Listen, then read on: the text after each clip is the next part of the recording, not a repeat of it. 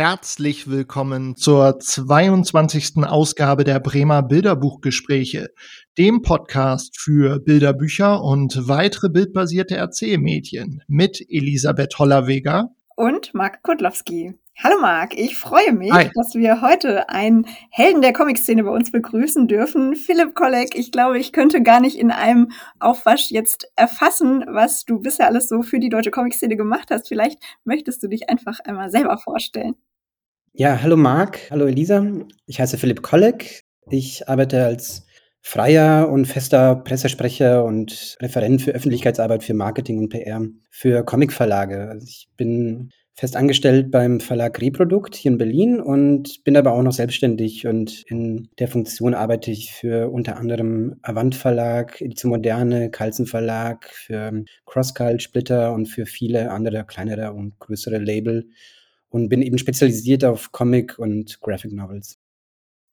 Woher kommt deine Begeisterung für Comics, die dich jetzt in so ganz unterschiedliche Bereiche auch bringt beruflich?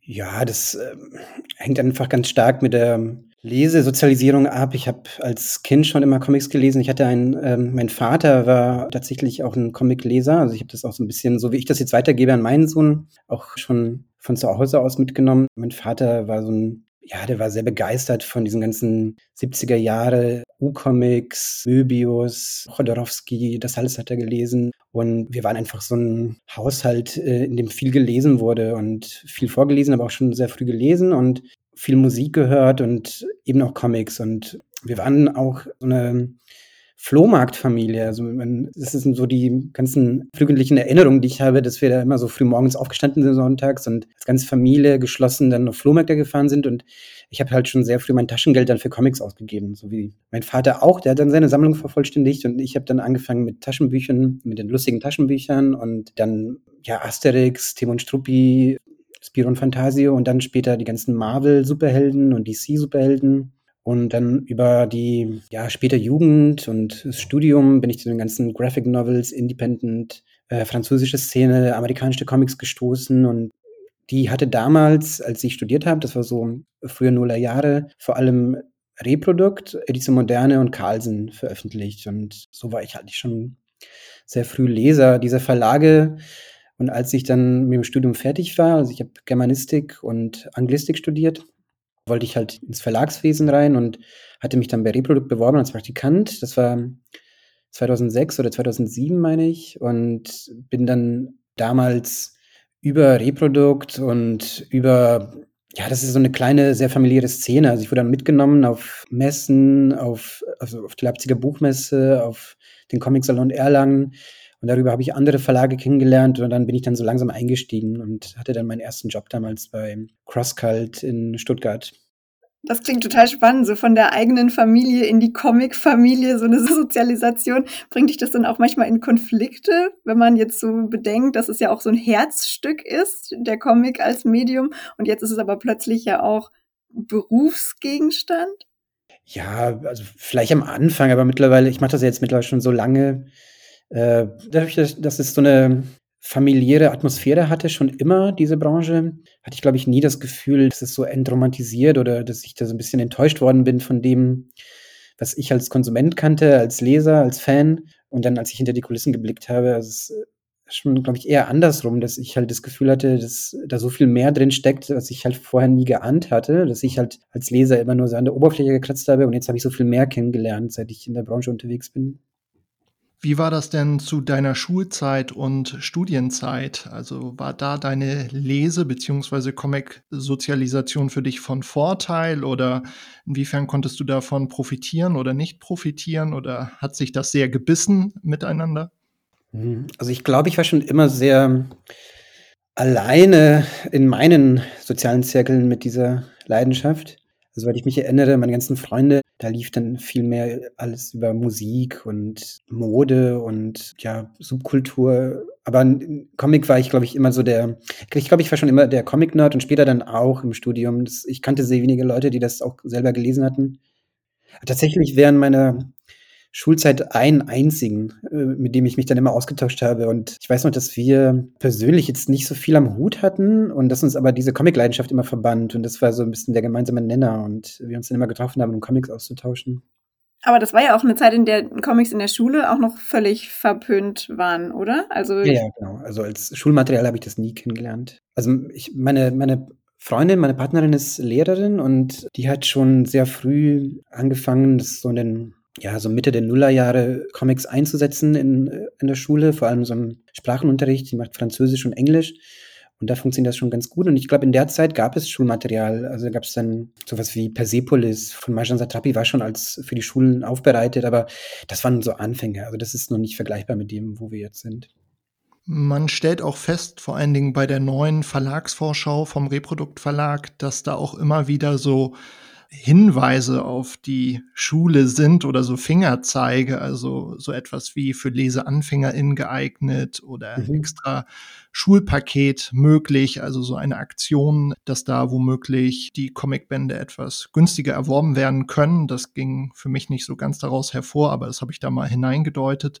Ist euch das ein Anliegen beim Verlag, da auch stärker in die Schulpraxis hineinzuwirken, da mehr Breite von den Gegenständen den SchülerInnen anbieten zu können? Ja, klar. Das ist natürlich ein großer Markt, in dem wir gerne vorstoßen würden und es zwischendrin auch mit Erfolg getan haben. Und das ist auch für uns natürlich eine super Möglichkeit, einfach erstens mit den Leserinnen und Lesern in Kontakt zu kommen und zweitens auch neue mögliche Leser heranzuziehen. Und ich finde halt, Comic ist halt fantastisch geeignet, um erste Leseerfahrungen zu sammeln.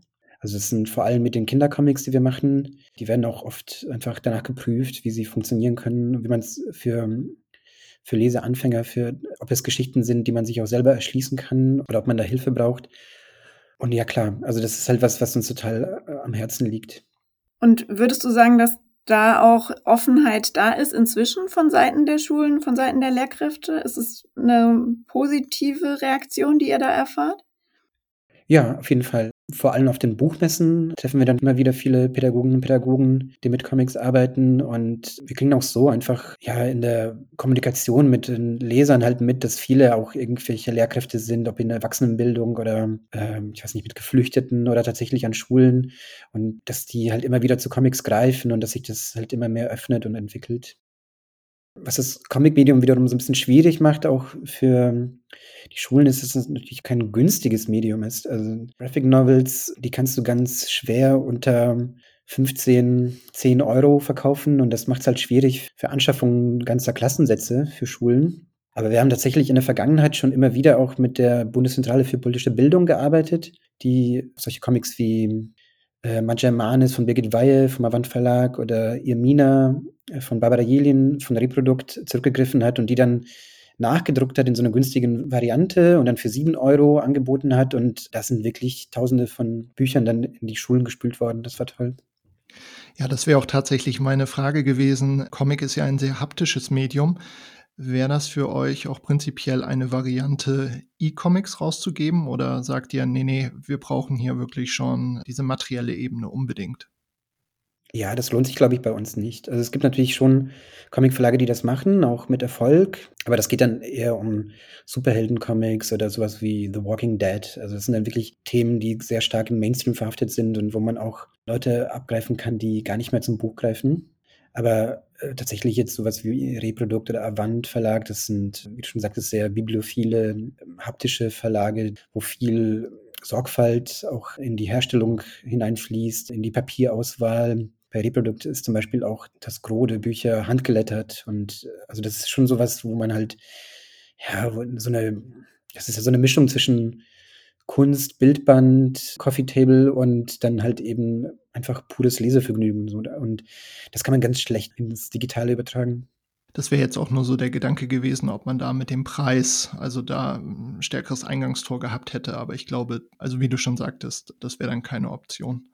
Ich glaube, das funktioniert halt, wenn du mit dieser, mit diesem Gedanken schon an das Projekt rangehst. Also wenn es Comics sind, die schon fürs Digitale entstehen, wo man vielleicht auch tatsächlich interaktive oder crossmediale Inhalte mit einbauen kann, dann macht das total Sinn. Aber äh, so ein Graphic Novel, die Also sie lebt ja auch von diesem, dass du umblätterst und von den Seitenkompositionen auch überrascht wirst, dass du nie weißt, was auf der nächsten Seite kommt und dass du vielleicht auch dann eine Seite erblickst und du siehst die ganzen Panels, aber erst wenn du das liest, erschließt es sich. Und das ist ganz schwer zu übertragen, wenn du rein und rauszoomst im digitalen oder wenn du das als auf so einem Tablet liest, ist dann wiederum vielleicht zu klein und da musst du, also es ist ganz schwer zu übertragen und viele Comics haben ja auch diese sogenannten Splash Pages, also die Doppelseiten, aber es gibt durchaus auch viel Material, was halt vor allem für im Internet publiziert wird, was mit dem Digitalen schon einfach im, im Hinterkopf entstanden ist. Und da finde ich das auch total legitim und auch wirklich zum Teil auch bereichernd und super. Wenn wir jetzt mal den Blick zurückwagen, wir sind ja noch ganz am Anfang des neuen Jahres 2022. Wenn du da mal auf das Programm spezifisch für Kinder, sagen wir drei bis 14-Jährige bei Reprodukt schaust, was würdest du sagen, waren da die Highlights? Wahrscheinlich sind alle Veröffentlichungen Highlights, aber was würdest du herausheben wollen für unsere Hörerinnen und Hörer? Ja, also für mich war das absolute mega Oberspitzen-Highlight waren die zwei Bücher von Marvel, von Markus Witzel. Das ist so ein, im Grunde es ist so der Reproduktautor für mich, den wir schon seit über 20 Jahren begleiten und der dieses Jahr mit uns auch Geburtstag gefeiert hat. Wir hatten ja 30-jähriges 2021 und Markus hatte auch sein 30-jähriges, nämlich vor 30 Jahren hat er seinen allerersten Comic kopiert und in der Kirchengemeinde verteilt. Da haben wir das so zurückdatiert und mit ihm hatten wir dann eine große Ausstellung auch dann im November. Die war super. Das war auch so kurz vor Omikron, war das noch so ein richtiges Highlight, wo wir noch was gemacht haben und dann, bevor wir uns wieder ins Schneckenhäuschen zurückgezogen haben. Und das war schön. Und er hat im Oktober zum ersten Mal Kinderbücher veröffentlicht. Gleich zwei Stück. Äh, Mauerleiter, Bauarbeiter und die Powerprinzessinnen. Und das sind so, ja, ich finde, die das sind so, sind so, Bücher bei ihm, die auf zwei Ebenen funktionieren. Das ist im Grunde, es ist erstmal ist es ein Kinderbilderbuch und dann ist aber gleichzeitig auch eine Parodie auf Kinder- und Bilderbücher, die Erwachsene, die so wie ich äh, zu viele Bilderbücher in ihrem Leben vorgelesen haben oder vor, äh, vorlesen mussten, äh, dann auch so ein bisschen erfreut, weil es sich so lustig macht über diese ganzen Chiffren und über die ganzen Klischees und alles, was man so begegnet in Bilderbüchern. Und das greift er dann halt auf und macht sich darüber lustig. Und das fand ich ganz schön. Und das ist einfach so ein Autor, der uns halt total nah am Herzen liegt. Also im Prinzip dann auf mehreren Ebenen all-age lesbar. Ja, ja, und es war auch ein schöner Erfolg. Also der hat sich gut verkauft. Ich weiß nicht, ob jetzt die erste Auflage schon komplett weg ist, aber der war auch recht groß für unsere Verhältnisse und ja, das ist dann umso toller, ne? wenn man halt ein Buch hat, was von einem Autor, den man ähm, schätzt, äh, die Bücher sind schön und es läuft. Und ein zweites Highlight war für mich diese, äh, die belgische Reihe Jasmina von äh, Voltaire Manet heißt die, glaube ich, der ausgesprochen. Das ist so 8 plus, würde ich sagen. Und ja, es passt wie die Faust aufs Auge jetzt in die heutige Zeit. Also es geht um Nachhaltigkeit, um gesunde Ernährung, um Umweltschutz und um Kochen, um die Liebe zum Kochen, zum Essen. Und es geht um so ein junges Mädchen, die mit ihrem Vater alleine aufwächst. Es wird auch irgendwann klar, dass die muslimisch sind, wobei das eigentlich null Rolle spielt. Und sie liebt Kochen und Essen. Aber hauptsächlich Kochen. Und man sieht sie auch die ganze Zeit mit so einer schrägen Kochmütze rumlaufen. Und ihr Vater, der arbeitet in so einer typisch belgischen Pommesbude. Und dann bringt er halt jeden Tag auch, es gibt so eine ganz schöne Seite, wo man ihn sieht, wie er die fünf Stockwerke hochläuft und im ganzen Haus alle auf einmal ich Hunger. Ich liebe diese Seite, ja. Ja, und er ist halt eben, er arbeitet in dieser völlig seelenlosen Pommesbude und dann kommt er nach Hause und kriegt dann die alle tollsten Gerichte von seiner Tochter serviert, die so ein bisschen so ein Mutter, äh, ja, so eine Mutter-Sohn-Beziehung fast schon zu ihm hat. Also es ist ja auch so eine sehr schöne, vielschichtige Beziehung zwischen den beiden. Ja, und dann entspinnt sich aber natürlich schon so ein Abenteuer auch. Es gibt dann so einen bösen Unternehmer, der in dieses Städtchen reinkommt und Felder aufkauft und anfängt, genmanipulierte Kartoffeln anzupflanzen. Und es gibt dann so eine richtig fiese Verschwörung und die Jasmina kommt dann dahinter und hat dann noch ein paar Freunde, die ihr dann helfen, das alles aufzuklären. Das will jetzt nicht zu so viel spoilern, aber es ist einfach eine unglaublich witzig und auch, finde ich, auch sehr originell, also grafisch sehr originell erzählte Geschichte die, finde ich, auch so junge Leserinnen jetzt auch für voll nimmt. Also es ist auch nicht unbedingt einfach, sich das zu erschließen. Es sind nicht so ganz einfache Pendel. Also man muss sich so ein bisschen vertiefen in die Zeichnungen. Und das finde ich auch gut, wenn das jetzt Zeichner und Zeichner nicht immer so kindgerecht nach Schema F aufbereiten müssen, nur weil es halt ein Buch für Kinder ist. Ja, wir hatten den Comic auch in der 17. Folge besprochen und als wir die Titel für das letzte Jahr gesammelt haben, also die Highlights von unseren, wir haben das Freunde des Podcasts genannt, war das eigentlich auch so ein bisschen der Titel der Herzen, wenn man ehrlich ist. Die meisten haben gesagt, mein Highlight war Jasmina. Also damit habt ihr mhm. auf jeden Fall einen Volltreffer gelandet. Und jetzt steht ja auch der Nachfolgeband, wenn man das so nennen kann, Jasmina 1 Meisterklasse in mhm. den Startlöchern, kommt im März raus. Da sind wir natürlich gespannt, einiges drüber zu erfahren. Was kannst du uns dazu erzählen? Wie kommt es überhaupt zu dieser Nummerierung? Die ist ja auch ein bisschen verwirrend. Ja, ja. Also ich musste mich damit selber auch erstmal beschäftigen, weil mich das auch verwirrt hatte. Aber das ist im Grunde so, dass Jasmina die Kartoffelkrise, also den Band, den wir letztes äh, Jahr gemacht hatten, das war so ein One-Shot. Den hat er halt Voltaire vor drei, vier Jahren gemacht und war sehr erfolgreich. Und dann hat er Jasmina in Serie gegeben. Also im Grunde kann man den Band vom letzten Jahr wie so ein Pilotfilm wie man das bei Serien kennt, begreifen. Und jetzt geht's wirklich los. Und in Frankreich bzw. Belgien sind auch schon drei Bände erschienen von der neuen Jasmina-Reihe. Und wir werden die dann so durchnummerieren halt. Und ähm, die sind auch kürzer tatsächlich. Also die, sind, die haben diese klassische franco-belgische Albenlänge von 48 Seiten und sind so ein bisschen auch serieller erzählt. Also es gibt dann so durchgehende Plots, die dann von Band zu Band weiterlaufen werden. Und jetzt im ersten Band, da wird der Papa von Jasmina seinen Job verlieren. Also wir befinden uns jetzt so ein bisschen Prä-Krise, aber die Pommesbude hat es schon erwischt. Und er will dann so einen Foodtruck aufmachen, aber weiß noch nicht, was er verkaufen will. Und da hat Jasmina sehr viele Ideen, wie man gesundes Essen und ähm, ja, und so ein bisschen dieses Fast Food oder dieses Kultige mit dem Foodtruck unterwegs zu sein verbinden kann. Aber das heißt, wenn ich das jetzt richtig verstanden habe, ihr wusstet schon, als ihr Jasmina rausgebracht habt, dass es eine Serie werden wird. Genau. Mhm.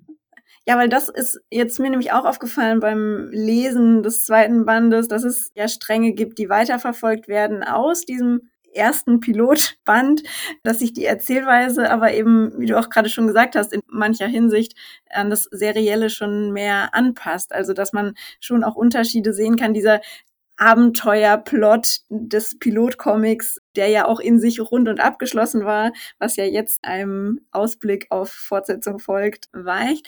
Aber ich fand auch, und deswegen finde ich das spannend, wie das so in der Entstehung gewesen ist, dass Jasmina jetzt in diesem Serienauftakt auch ein bisschen missionarischer unterwegs ist, als das in diesem ersten Comic der Fall war. Also ich finde, und das Thema Ernährung ist halt wirklich schwierig zu erzählen, weil das entweder total moralisch ist oder halt auf so einer Sachebene ist. Und eine ganz große Stärke dieses Jasmina-Bandes fand ich eben, dass dieses Thema und auch sehr viele damit verbundene Konflikte durch diese Abenteuergeschichte und die Figurenkonstellation eher indirekt erzählt wird und es trotzdem völlig offensichtlich ist, wo die Problematik liegt.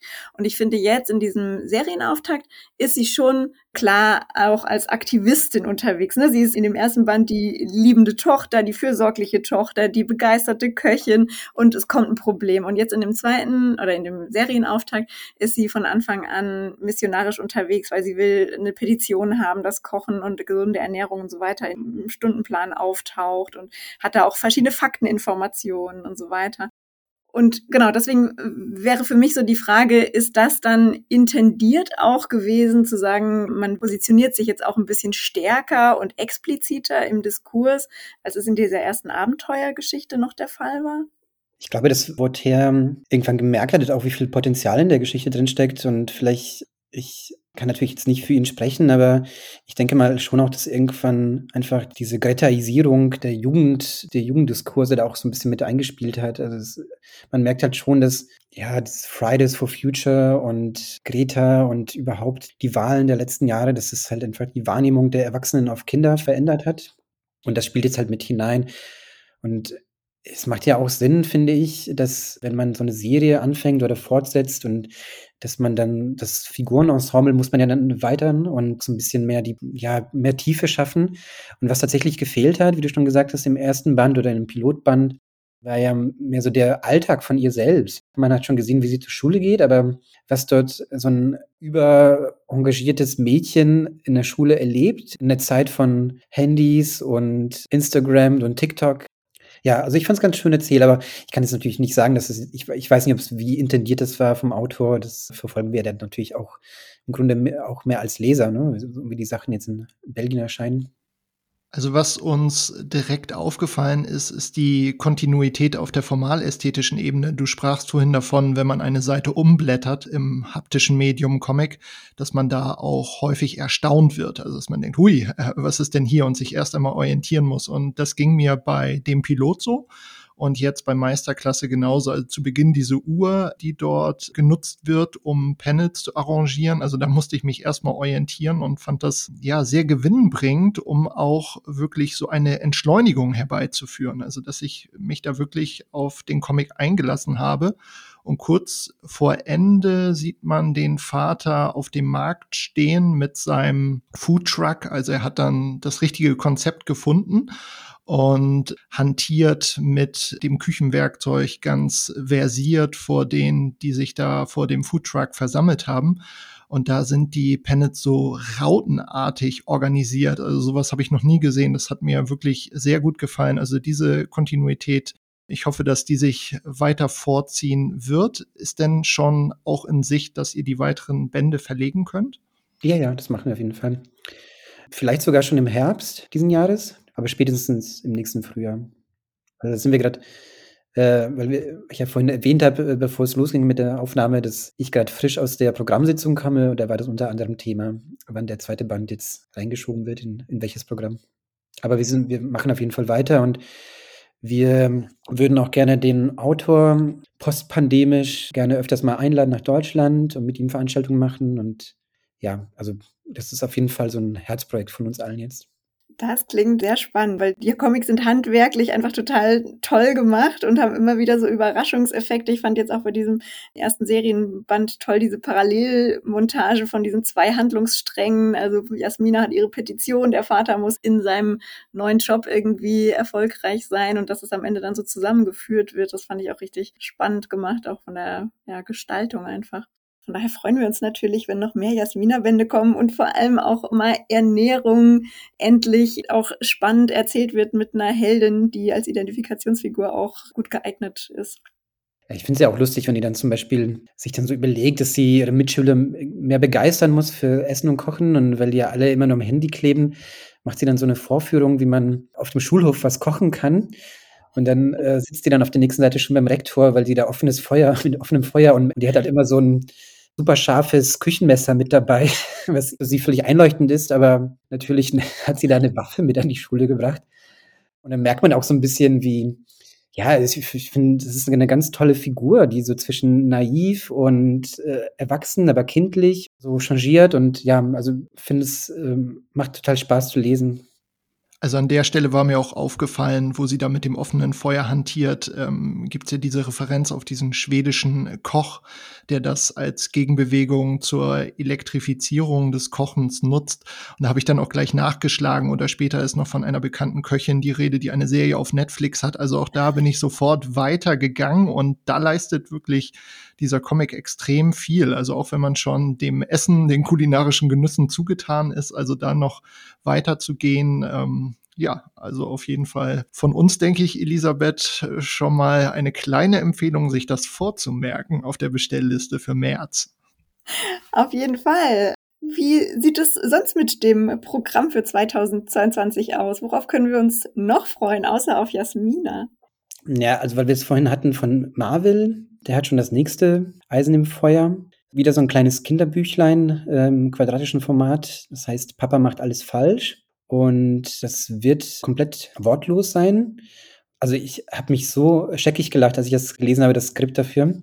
Das Im Grunde sind das einfach nur einseitige Illustrationen, so ein Alltag mit Kind, wo diese typischen Rollenverhalten zwischen Kind und Vater umgedreht werden. Also es ist dann der Vater, der sich auf den Boden wirft im Supermarkt, weil er was nicht kriegt, was er haben will, und das Kind guckt genervt, während irgendwelche anderen Kunden ein bisschen schräg rüber gucken. Oder es ist dann der Vater, der sich mit einem anderen Vater auf dem Spielplatz prügelt um das Schaukelpferd und die Kinder gucken ganz entsetzt. Also es ist im Grunde es ist wieder wie bei den Büchern, die wir dieses Jahr äh, letztes Jahr veröffentlicht haben, so ein Buch für sowohl Kinder als auch die Eltern. Aber es ist halt so dieses ja, also Marvel hat so eine ganz, ganz dezidierte, ganz äh, eigene, äh, charakteristische Bildersprache, die sehr witzig ist. Sehr rau, also er zeichnet oft nicht nach, sondern die Striche sind dann oft noch zu sehen in den Zeichnungen und es hat so was Ursprüngliches und ja, das so in so ein Kinderbuch rüber zu retten, finde ich total toll. Und ja, wir machen weiter mit Margot Malou. Ich weiß nicht, ob ihr die Serie auch schon auf dem Schirm habt. Ja, da wollen wir noch mal tiefer einsteigen. Deshalb kannst du jetzt gerne da schon den Dosenöffner machen, auf jeden Fall. Also da werden wir uns noch mit auseinandersetzen wollen. Das ist eine amerikanische Reihe. Drew Wank heißt der Autor.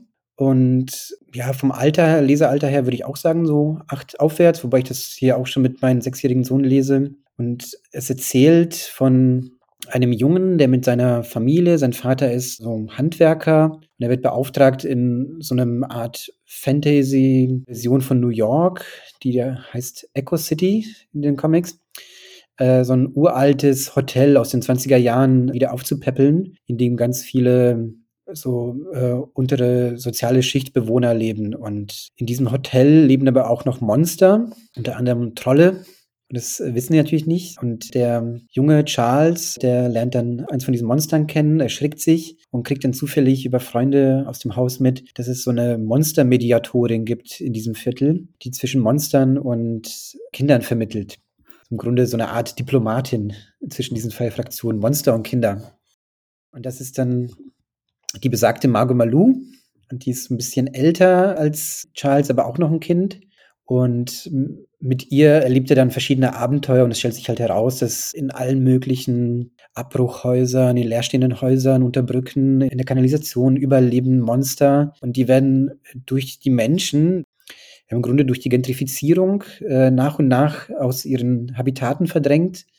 Und man hat dann so eine doppelte ja, so eine Betrachtung von diesem Thema, was halt viele in den Großstädten halt beschäftigt, ne? die Verdrängung von Menschen aus den Innenstädten an, die, an den Rand.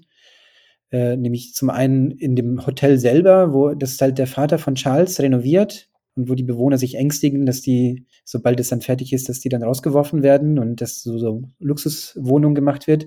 Und auf der anderen Seite die Monster, die halt ja genau dasselbe dann durchleiden. Und das, die Serie, die, ja, das ist auch fortlaufend, auch sehr seriell erzählt. Also man hat dann so ein bisschen so ein Geheimnis, was so peu à peu sich lüftet und man weiß am Anfang ganz wenig über die Margot und es wird dann auch immer mehr. Also man kriegt dann so ein bisschen ihre Hintergrundgeschichte auch erzählt warum sie in dieser Rolle unterwegs ist und warum sie alle Monster in der Stadt kennt und aber gleichzeitig auch, warum sie halt den Frieden zwischen Kindern und Monstern schaffen will.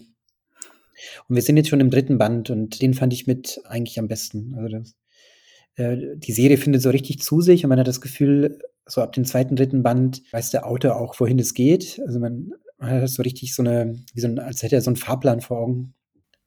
Ist es so, dass die Serie als Webcomic erscheint und dann hier im deutschsprachigen Raum zu Alben gebunden wird? Und falls ja, unterscheidet sich da der Herstellungsprozess davon, wenn ihr das schon im Original als Lizenz, als Album einkauft? Und ja, inwiefern denn, falls dem so ist? Also die gibt es tatsächlich als Webcomic auf Englisch, aber die erscheint auch gebunden als Buch in Amerika.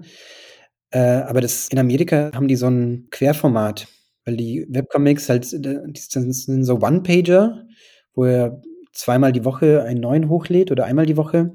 Und die haben dieses Format beibehalten und wir machen das umgebaut als Album. Das heißt, in Amerika sind die natürlich doppelt so dick, aber dann halt eben ist auf jeder Seite nur die Hälfte von dem Stoff und wir haben das umgebaut in so ein A4-Format. Respektive nicht wir, sondern in Frankreich erscheint die Reihe auch und die haben auch dieses Albenformat gewählt und wir haben es dann dran gehalten und sind dann, ich kann euch jetzt auch nicht so genau sagen, ich glaube, wir haben die Daten von denen gekauft, aber die Lizenz in Amerika und das sind dann immer so herstellerische Tricks und Kniffe, die man dann anwendet.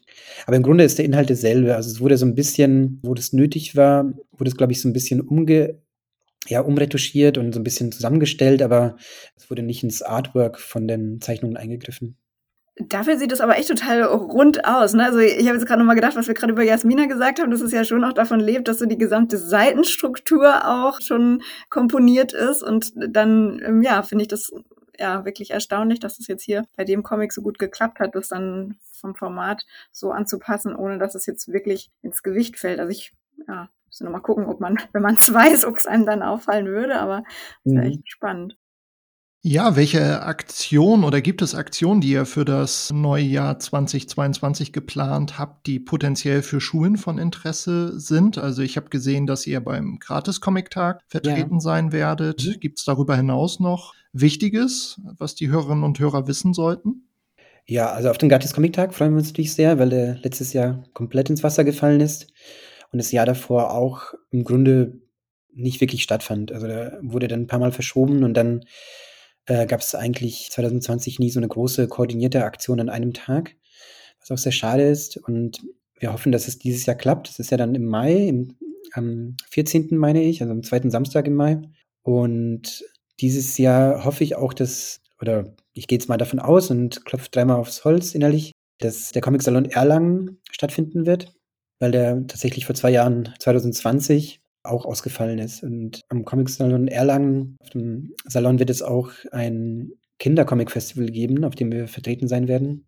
Da kann ich das Programm noch nicht verraten, aber vor vier Jahren war das ja das letzte Mal, war das äh, auch fantastisch mit Ausstellungen und ganz vielen Workshops für Kindern und Schulen waren da und ähm, ja, und dann planen wir natürlich auf der Leipziger Buchmesse vertreten zu sein und wir werden dieses Jahr, wenn alles so hinhaut und sogar zwei Stände haben und mit einem in der Kinderhalle äh, vertreten sein, in der Halle 2 und mit einem in der Erwachsenen äh, bei den belletristischen Verlagen. Ja, in dem Programm von den Graphic Novels habe ich auch noch was Spannendes gesehen, nämlich Welt ohne Ende. Da würde ich auch noch mal gerne ähm, so ein bisschen, also zumindest nachfragen. Also im Programm habe ich jetzt gesehen, es geht ja da um Energie- und Klimawandel und bisher beschränkt sich auch die Auseinandersetzung im Comic mit Klimawandel, würde ich sagen, auf diesen Comic die große Transformation, was ja das WWGU-Gutachten gewesen ist. Und dann gab es nochmal so auch von so einem äh, eher so, so einer wissenschaftlichen Seite, so Klimanovellen, die auch im Comic-Format erschienen sind. Was steht so hinter der Idee, da jetzt nochmal anders ranzugehen? Äh, ja, das ist ein Comic von Christophe Blain, der in Frankreich ein absoluter Superstar ist und in Deutschland auch durchaus seine Schätzer hat, aber null zu vergleichen mit dem, was für einen Status der in Frankreich genießt oder im französischsprachigen Raum. Und er hat halt so einen, so einen Stil oder so ein, ja, er erzählt gerne über jetzt nicht unbedingt technisches, aber er guckt gerne Experten über die Schulter. Und wir hatten schon einen Comic mit ihm vor ein paar Jahren, wo er so einen Pariser Sternekoch begleiten durfte über mehrere Monate. In der Küche mit allem Passat heißt das. Es streift auch tatsächlich so ein bisschen das Thema, was wir jetzt hatten, weil das jemand ist, der so sein, sehr nachhaltig kocht und sein eigenes Gemüse hochzieht und es auch Teil von seinem Ethos als Koch ist. Und davor hat er einen Comic gemacht, der hieß Quai hinter den Kulissen der Macht. Das war ein Comic, den er zusammen mit dem ehemaligen Redenschreiber von Dominique de Villepin gemacht hat, dem ehemaligen französischen Außenminister. Und da ging es halt einfach so um, ja, um den Beruf Redenschreiber, aber auch so der Blick hinter, äh, ja, wo, was, was passiert in der Politik? Was machen die da eigentlich den ganzen Tag? Und wer sind diese Menschen, die letztendlich über unser Schicksal bestimmen? Und jetzt in dem Fall, in dem neuen Comic, Welt ohne Ende, da begleitet er auch wieder über mehrere Monate einen französischen Klimaexperten, der in Frankreich äh, auch die französische Regierung berät und mehrere, mehreren NGOs vorsteht, die sich mit dem Thema Klimawandel und Energiepolitik beschäftigen.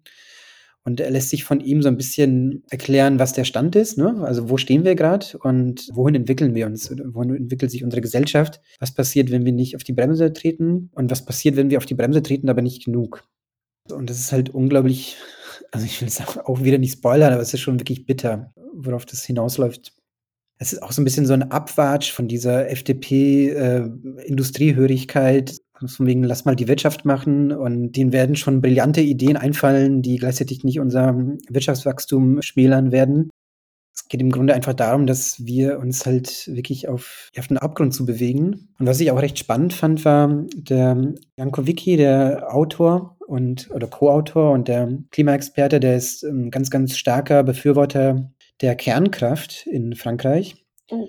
Und es geht auch in dem Buch um das Thema also jetzt nicht nur ausschließlich, aber es ist auch ein Teil von kann man den Planeten retten, ohne und dabei Kernkraft und äh, Nuklearenergie komplett ausklammern. Ne? Also sind wir jetzt schon so weit.